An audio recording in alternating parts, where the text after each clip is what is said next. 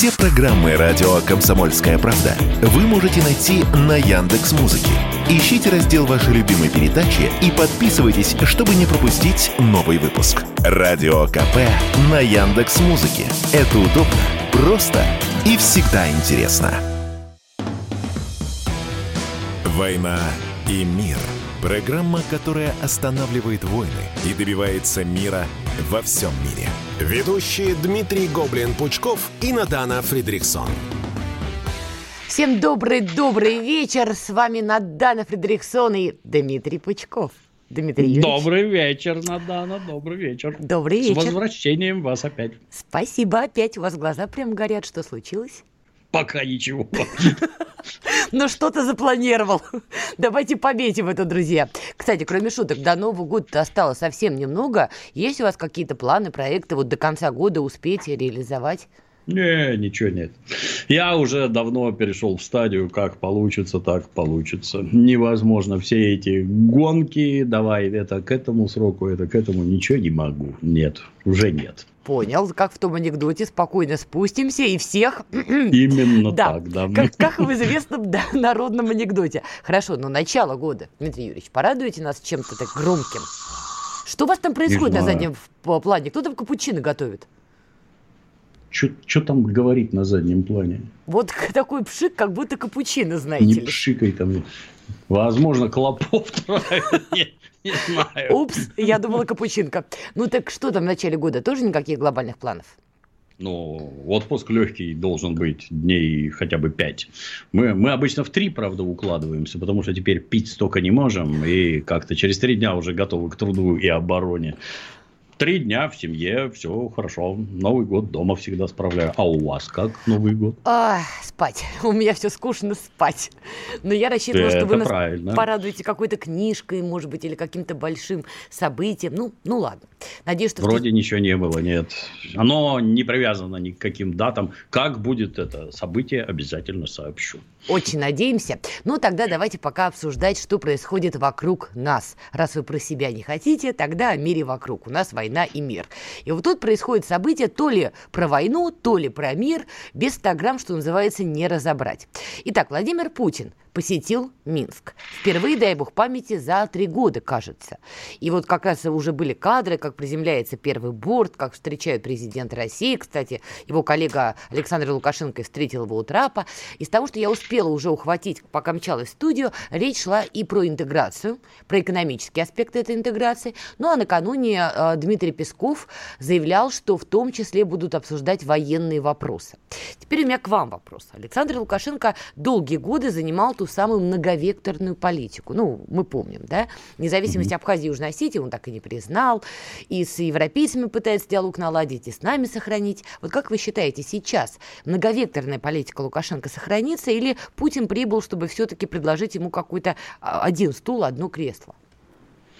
Я несколько с другой стороны смотрю. Белоруссия – это фактически наш последний и он же единственный союзник из бывших советских республик. Самый, на мой взгляд, надежный, самый вменяемый, сам верный, неправильное слово, но именно так. Вот. То, что Александр Григорьевич проявлял много, многовекторность, ну так это не влияет ни на какие серьезные вещи. Например, он производит там белазы, а белазы покупаем мы, мазы производит, и мазы покупаем мы, и мы для него гигантский рынок сбыта, и ссориться с нами никакого смысла ему нет вообще. А то, что его попытки дружить со всеми и торговать со всеми преподносятся чуть ли не как измена. Это не так. Ну, а сейчас международная обстановка накалилась со страшной силой. Белоруссии напрямую угрожают всякие там замечательные поляки, немцы и и же с ними. Я вас уверяю, что в одиночку они против этого не выстоят вообще.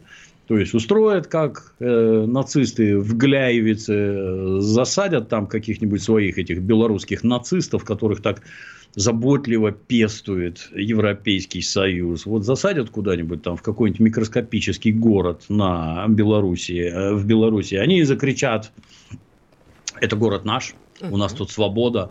Тут же активизируется Тихановская с криками, что она законно избранный президент, а вовсе не Александр Григорьевич таковой. И давайте введем польский контингент для начала. У поляков там уже изо всех сил идет секретная ползучая мобилизация. Она ж не просто так. И хотят воевать. То есть ситуация крайне серьезная. На границах с Украиной идет натуральная война и чего к этому не надо готовиться. Ну, неудивительно, что Владимир Владимирович прилетел обсудить важнейшие аспекты. Отсюда возникает закономерный вопрос. То есть наши западные партнеры, мы все-таки до сих пор их так называем, а, получается, в новом году, возможно, готовят очередную попытку госпереворота в Беларуси. Вы правильно сказали? Наш да, последний союзник. Точно, да, да, да. Тут же, ну как, наши-то эти все уже, так сказать, набившие оскомину, ой, мой брат пошел в магазин за хлебом, а ОМОНовцы его ни за что избили и бросили в кутузку. Ты бы лучше рассказал, как ваши оппозиционеры, подготовленные и проплаченные на Западе, устраивали провокации против этого самого ОМОНа. Вот расскажите про это, как избивали сотрудников, публиковали адреса, где проживают семьи, угрожали убийством семей, то есть, это какими тварями надо быть? Ну, нормальными нацистами. Такие, каким бы странным ни показалось, есть даже в Белоруссии. Диковато, конечно, после Хатыни и всего остального, но и они есть и там. Да, естественно, схроны с оружием, которое заблаговременно приготовлено. Когда власть надо будет свергать вооруженным путем, там все есть. И поля, польская это дефензива, или как она у них там как их фигуранца называется, я не помню, дефензива, по-моему. Все там работает. Разведка в полный рост. Людям мозги загаживают, как хотят. Это мерзкая нехта, мы же помним этих Конечно. персонажей. Да, под руководством кураторов из польских спецслужб, которые работают под Центральным разведывательным управлением, гадят внутри Белоруссии. Надо ли белорусам в этом деле помочь? Обязательно надо, чтобы ничего подобного там не случилось.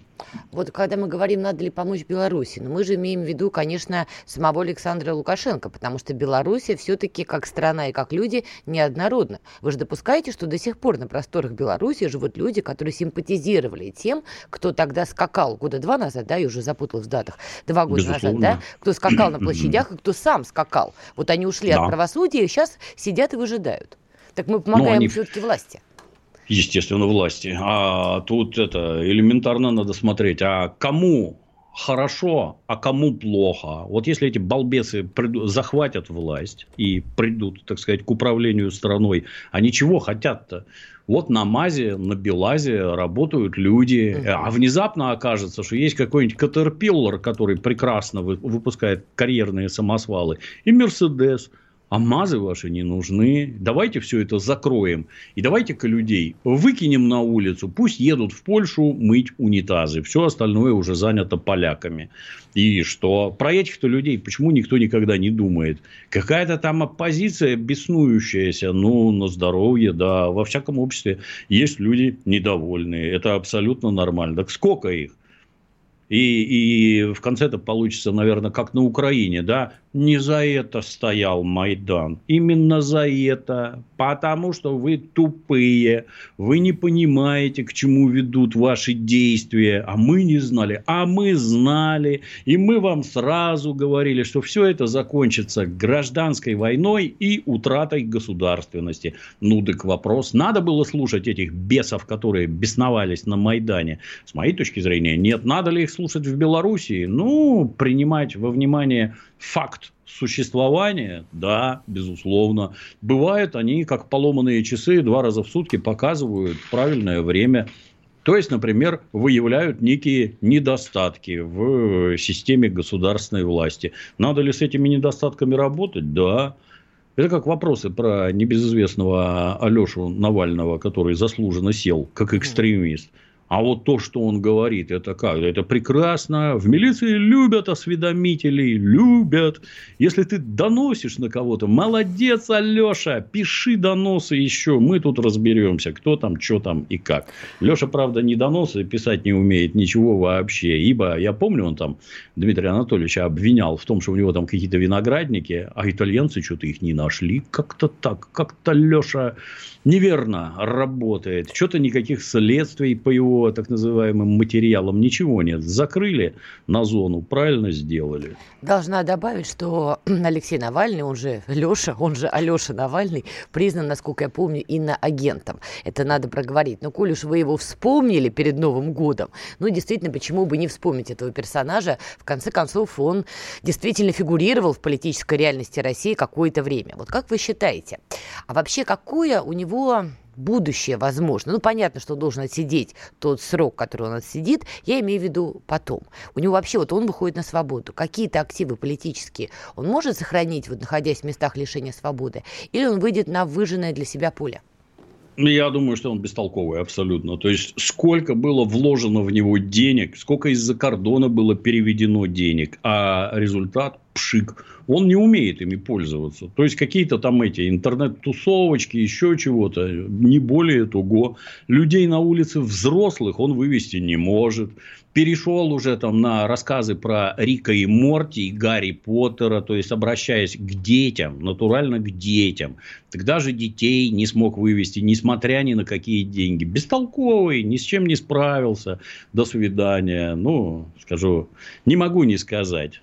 Есть такое слово «лох» по фене обозначает простака. Так вот, когда при посторонних говорят, то лоха называют Алешей. Ну ты Алеша, да, вот и этот Алеша. Какие глубинные познания, друзья, мы узнали сегодня в эфире радио «Комсомольская правда» о том, как заваривать чефир.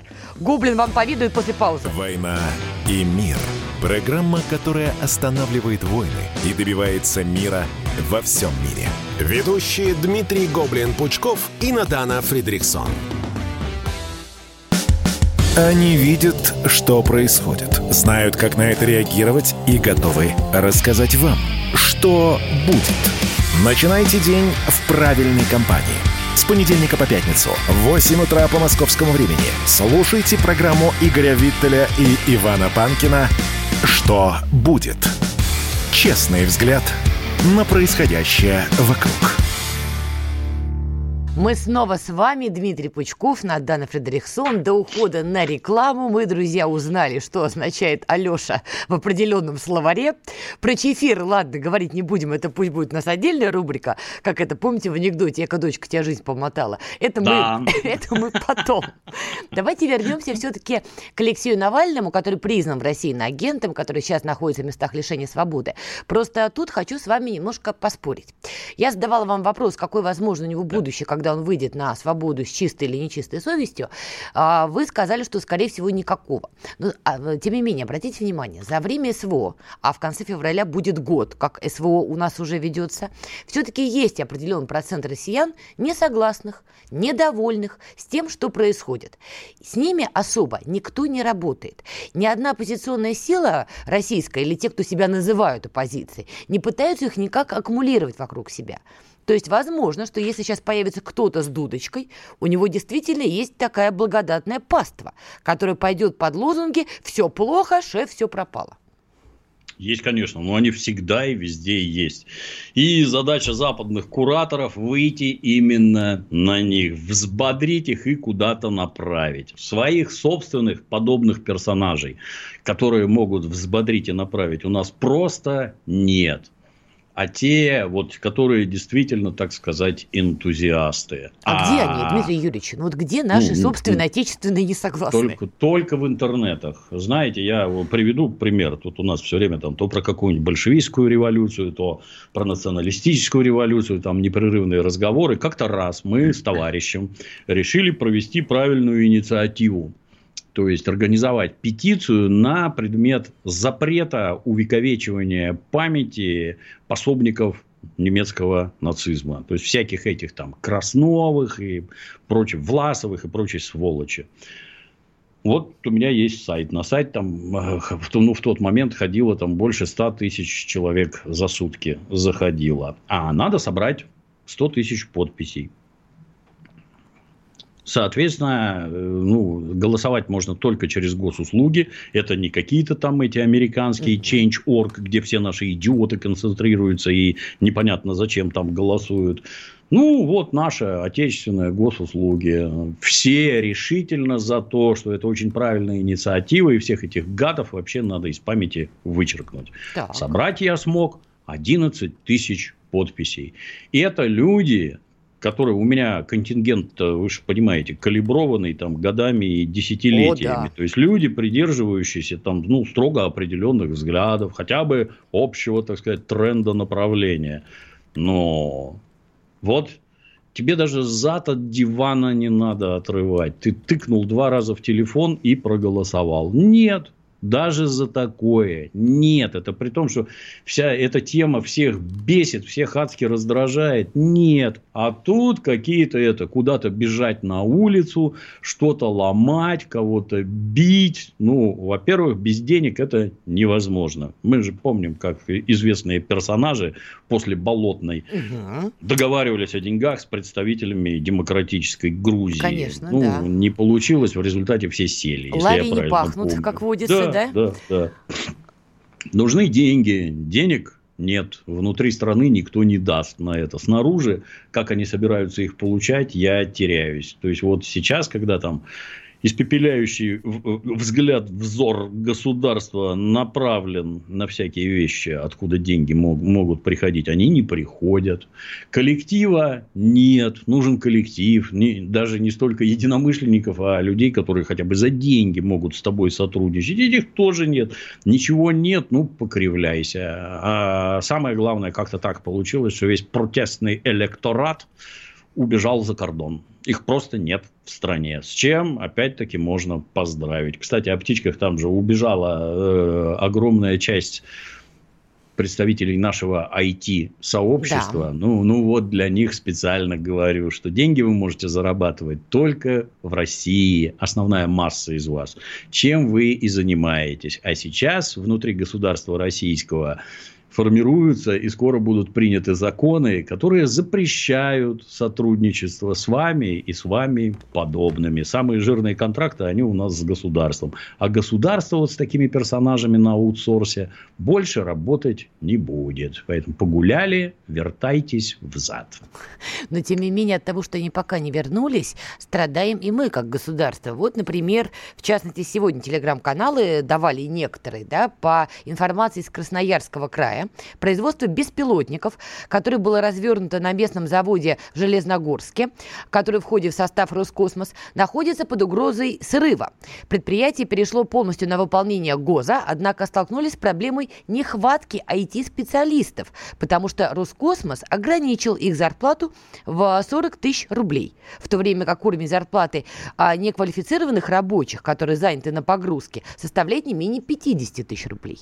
То есть у нас, а беспилотники, мы же понимаем, это самый главный, один из главных вопросов сегодняшнего дня. Красота какая. А как это вообще открыли, интересно знать. И что это там, что это за IT, которые работают за 40 тысяч рублей? Я как-то вот слабо я представляю. Удивилась. А что они там? Они там, если они что-то разрабатывают, то это не так много людей надо для разработки. А если они прошивают там какую-то это процессор памяти для того, чтобы оно летало так, как надо и управлялось как надо, затруднительно сказать, какой это IT.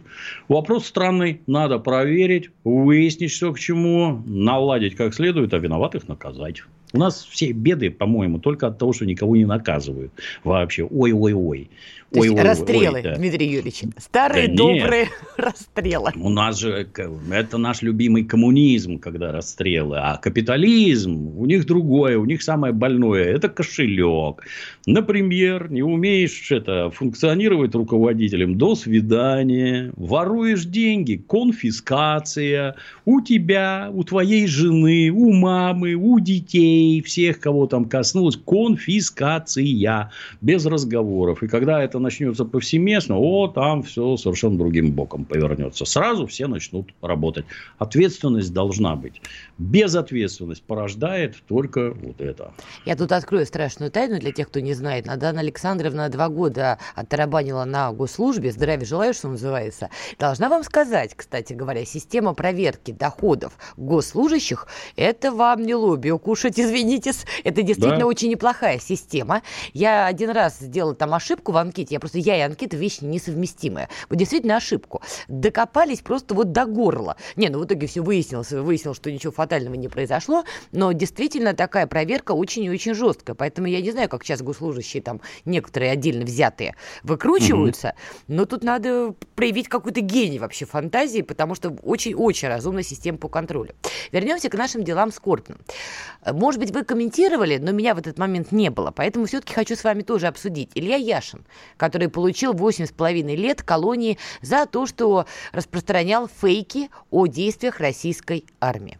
Вот вам не кажется, что восемь с половиной лет Илье Яшину, которого особо-то всерьез никто никогда не воспринимал, и даже мы с вами обсуждали, ну, бегал он там на самокатике, ну, что-то пытался, ну, не очень удачно. Так вот, восемь с половиной лет, ну, делает его действительно как, какой-то более объемной фигурой, чем он есть на самом деле. Вам так не кажется? Ну, с одной стороны, кажется, но тут надо, когда кажется, надо яростно креститься. Говорят, помогает, отпускают видение. Ну, я материалами следствия не интересовался, что он там делал. И только ли за это ему влупили такой срок, там, 8,5, это, это чтобы он там никаких апелляций не подавал. Там достаточно хитро все это происходит.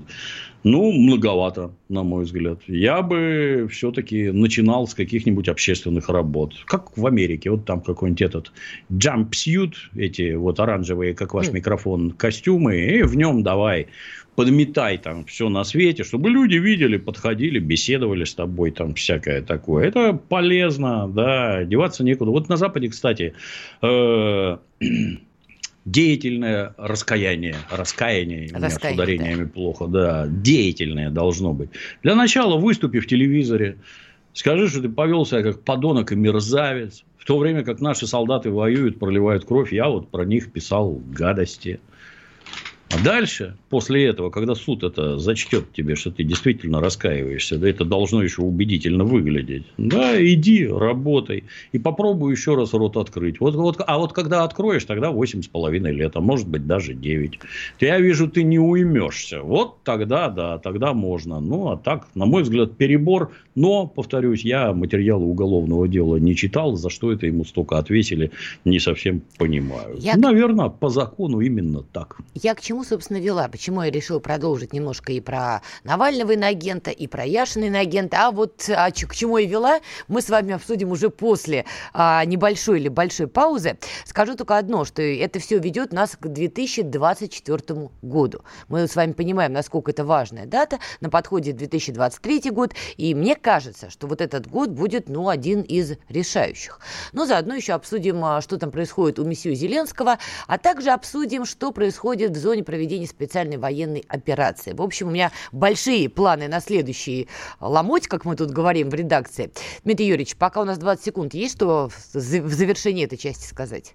Я бы на месте всех подобных персонажей уже крепко задумался. Снес бы все плохие посты и тихо сидел бы, как мышь под веником. Потому что 8 лет – это даже взрослого человека потом в социум не вернуть после такого срока. Все там в башке атрофируется. Отлично, друзья, у вас есть несколько минут. Подтирайте сообщение, мы вернемся. «Война и мир».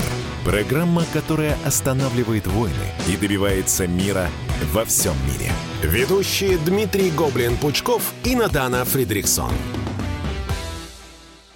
Знаете, как выглядит экономика? Она выглядит, как Никита Кричевский. Знаете, как звучит экономика?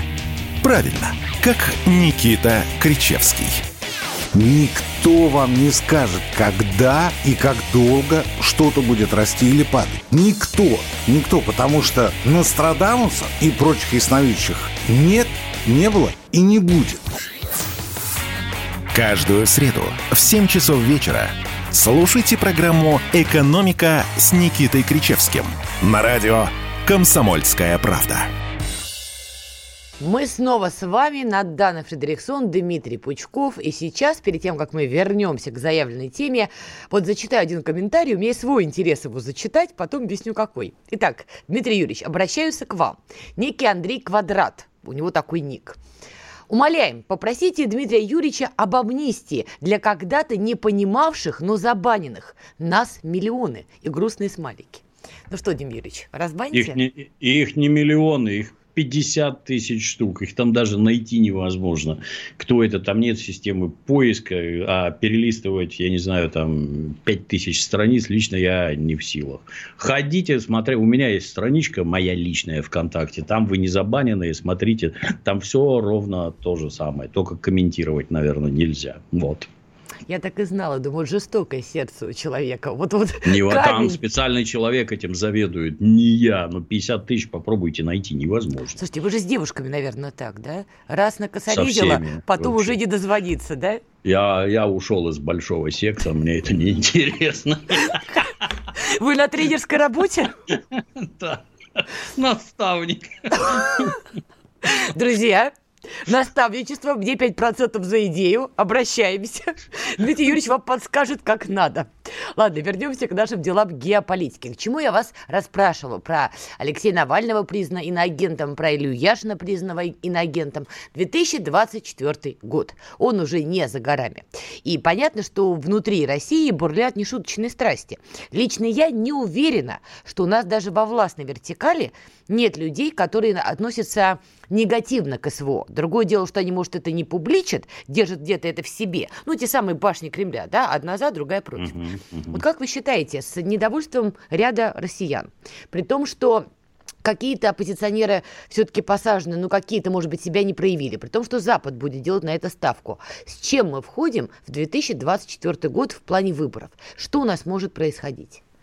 Ну, за год-то может произойти неведомо что, вплоть до начала ядерного конфликта. Мы тут ничего угадать не можем. Есть ли люди внутри э, это, власти, которые недовольны? Ну, конечно, есть.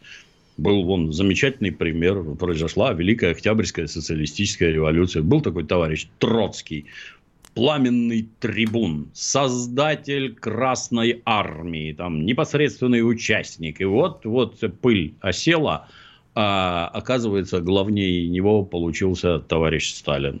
Как, как-то так получилось. Какие действия товарища Троцкого которые одну революцию делают, это одни люди, пламенные революционеры, а вот строительством занимаются совсем другие люди. Здесь не надо больше прыгать с шашкой, рубить бошки. Здесь кропотливый, вдумчивый, последовательный труд. Это не про вас. И поэтому у руля не вы. Согласился ли Лев Давыдович с такой постановкой вопроса? Нет. Лев Давыдович бегал по стране, пока его не выгнали. Бегал по Западу, гадил изо всех сил, пока дорогой товарищ Рамон Меркадо Кадер в сороковом году его в конце концов не угомонил. У художника Сикейроса не получилось, а вот Меркадер его угомонил. То есть к ледоколу это, у вас претензий нет? Это норма. К той кувалде были, а к ледоколу нет. Это разное совсем. Вообще разное. Э, как, как Это другое. Это другое. Поймали вы меня, да. Но, тем не менее, вот такие персонажи, да. И это норма абсолютная. Когда французская революция была, например, там огромное количество народа убежало в Британию, и с островов там что-то вещало. Ну, так и у нас. Мы ничем не отличаемся. И у нас внутри есть подобные персонажи, которые против вот этого, против того. Они есть и за кордоном. Те, которые уже наворовали столько, что даже правнуки потратить не могут. Убежали за кордон и гадят оттуда, кстати, вопрос вопрос. Почему? А потому что деньги отнимут, если ты не будешь гадить. И если ты не будешь спонсировать боевые действия на Украине, тоже отнимут. Поэтому будь любезен, да. Как там гражданин Бжезинский говорил, если ваша элита держит деньги в Соединенных Штатах Америки, так может быть это уже не ваша элита. Был абсолютно прав, хоть и негодяй. Да, будут гадить изо всех сил. Ну так к этому надо быть готовым. А мы готовы? Всего-навсего. А Конечно. Вот чем? Конечно, во всем. Меня он уже в какие-то идиотские санкции прописали. Вы да, не слышали, кстати, нет? поздравляем. Спасибо. Это, так сказать, откровенное признание заслуг перед Родиной, я бы сказал. Я, между прочим, не чиновник, я не журналист, я не тружусь ни в каких этих федеральных изданиях, каналах и прочее, а вдруг такое внимание. Как же это так? У, я такой не одинок, в общем-то. Мне кажется, что с началом боевых действий очень многие, в конце концов, пришли в ум и определились, с кем они и за кого. Тут проблема, конечно, ну, попытки ЦРУ вместе с их подручным ЦИПСО, попытки свести население России с ума, они не прекращаются ни на секунду, ну, тут бы я, конечно, вот в информационной политике я бы некоторые вещи делал не так. Ну, Например? я сам их делаю. Ну, как-то надо ширше освещать происходящее. Постой, я понимаю, с одной стороны, военная тайна, и нельзя ряд аспектов там раскрывать, показывать и всякое такое, но а ряд других надо. Например, разоблачать эту нацистскую сволочь постоянно, что они там пишут, как они там гадят, как они убивают невинных людей постоянно, кто этим занимается, ловить их, показывать, диверсантов в тыл забрасывать, убивать этих сволочей там и вообще действовать интенсивнее. Так бы мне хотелось. А надо ли нам заводить свое ЦЕПСО в том плане, что еще делать фейки? Мы же понимаем, что украинская сторона и ЦЕПСО на этом съели собаку и гранты и неплохо справляются. Надо ли нам использовать точно такой же механизм? Ну, я бы не согласился. Нет, на мой взгляд, не надо. Нам надо другим заниматься. То есть, вот на данном этапе достаточно говорить правду. Не надо ничего выдумывать, не надо там никого никуда там тащить, рассказывать. Просто говорить правду. О, посмотрите, вот там вот это происходит. Они говорят вот так, а на самом деле вот так. Сколько там сбили? 50 ракет полетело, сбили 49. 25 попаданий. Как это у вас так получается? Ну, картинку нарисуйте. Рой ракет вылетает. Вот их сбили, а там взрывается, взрывается и взрывается. А у нас ложные мишени, оказывается, есть. А оказывается, эти ракеты ложные вскрывают расположение украинской ПВО, где стоят наши советские буки. О, и вот по букам уже прилетело. О, хорошо получилось. Ширше надо освещать, я считаю, и говорить правду все время. Здесь я с вами согласен согласна категорически. Прав, голос правды не заткнешь, как в известной песне, по-моему. Но все же, вы не наблюдаете ли, что вот СВО скоро год, 24 февраля, да. ровная годовщина. Вы не наблюдаете, что вот на момент, а, какое у нас сегодня число, 19 декабря, что вот условные две башни, одна за СВО, вторая условно против, что сейчас все-таки вперед выбивается та башня, которая против СВО. Как их называют, партия мира в кавычках, да? Те, кто выступают за уже переговорный процесс и за то, чтобы все это остановить. Потому что у меня складывается впечатление, что в силу, я не знаю, каких причин, мы можем только осколки видеть в медиаполе, но вот по этим осколкам у меня складывается впечатление, что партия мира, так называемая, выбег... выбивается вперед. Вы не наблюдаете это? Ну, с одной стороны, нет.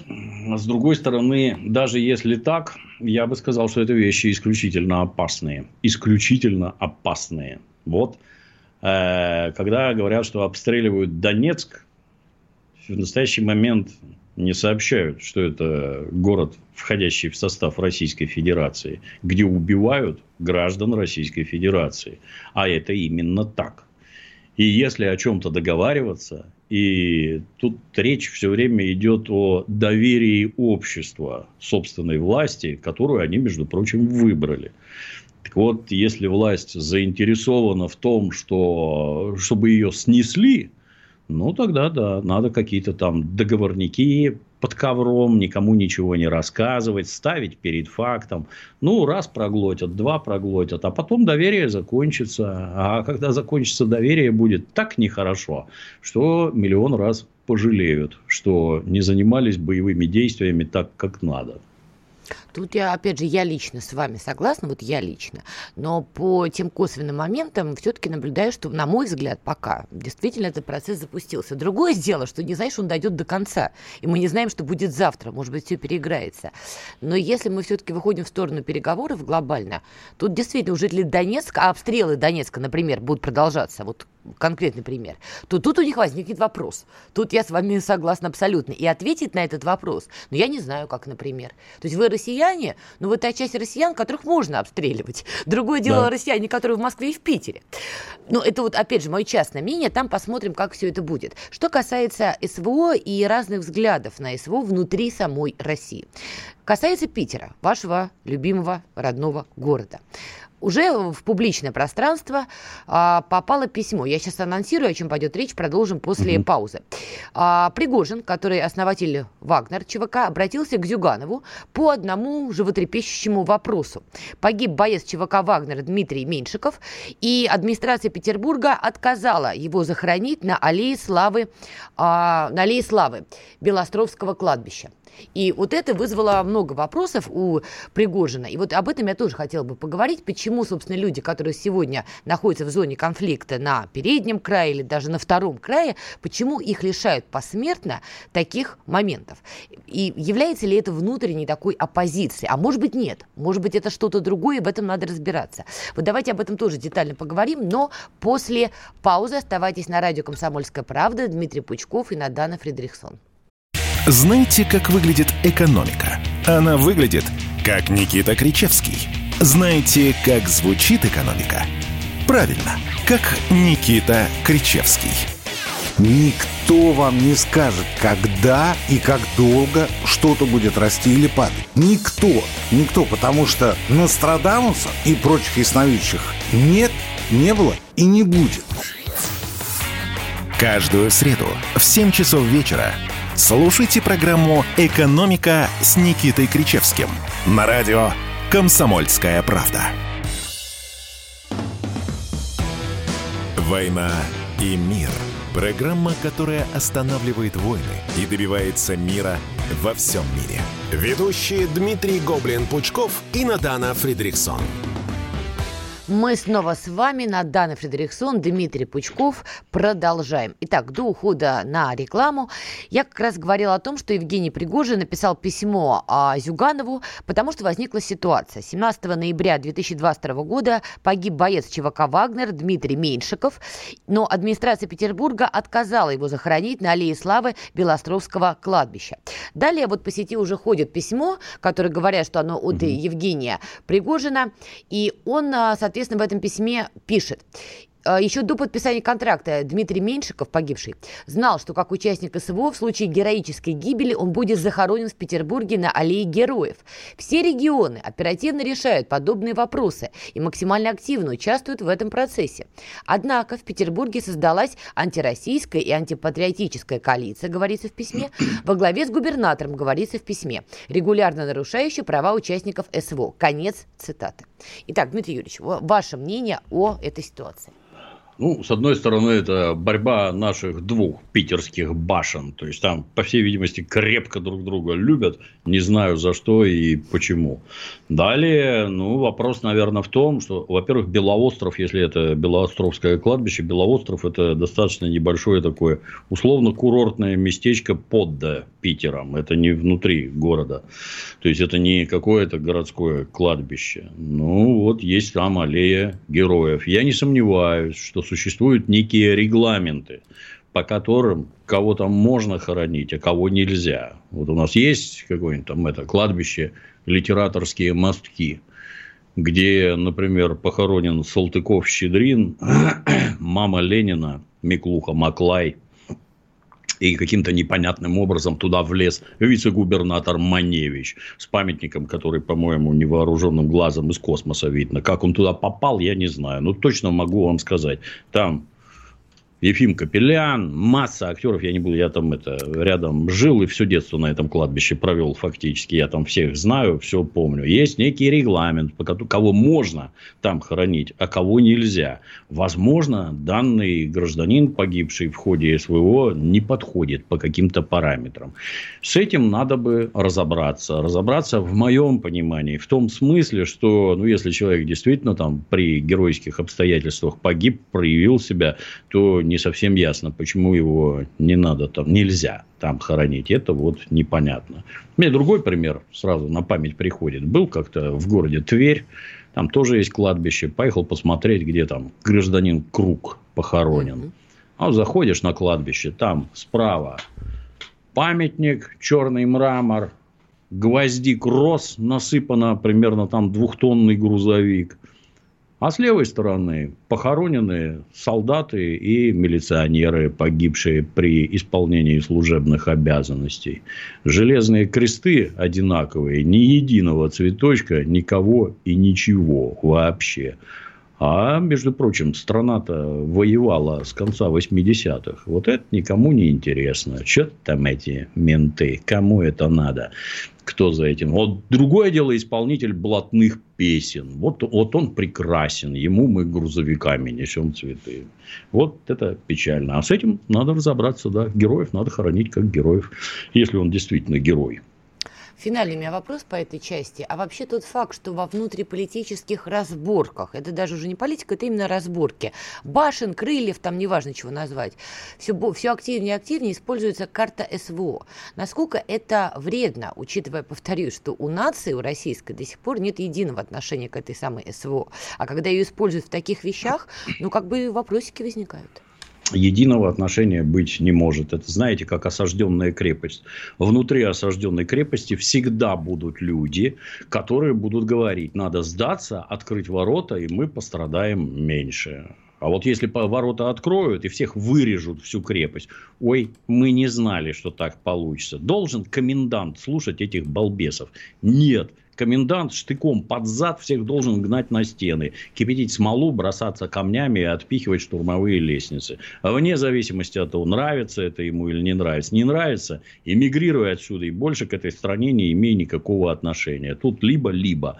Не может такого быть. Ну, а то, что используют постоянно, ну, неудивительно. Это же есть специальная русская поговорка «вся колыка в строку» это эмоционально, так сказать, подкрепляет твои позиции настолько мощно, что я даже сомневаюсь, как против этого можно устоять. Но это же спекуляция, по сути, уже пошла. Согласен, да, согласен. Но в то же время, если человек погиб геройски, э, в чем дело? Mm. Почему нельзя похоронить? Я сейчас даже не про это. Я про то, что, в принципе, глобально сейчас вот я стала наблюдать, да, возникает какой-то политический спор или конфликт. И тут же начинаются мериться, да, а я привез в зону конфликта две гуманитарные одной коробке, а я четыре. То есть я про это.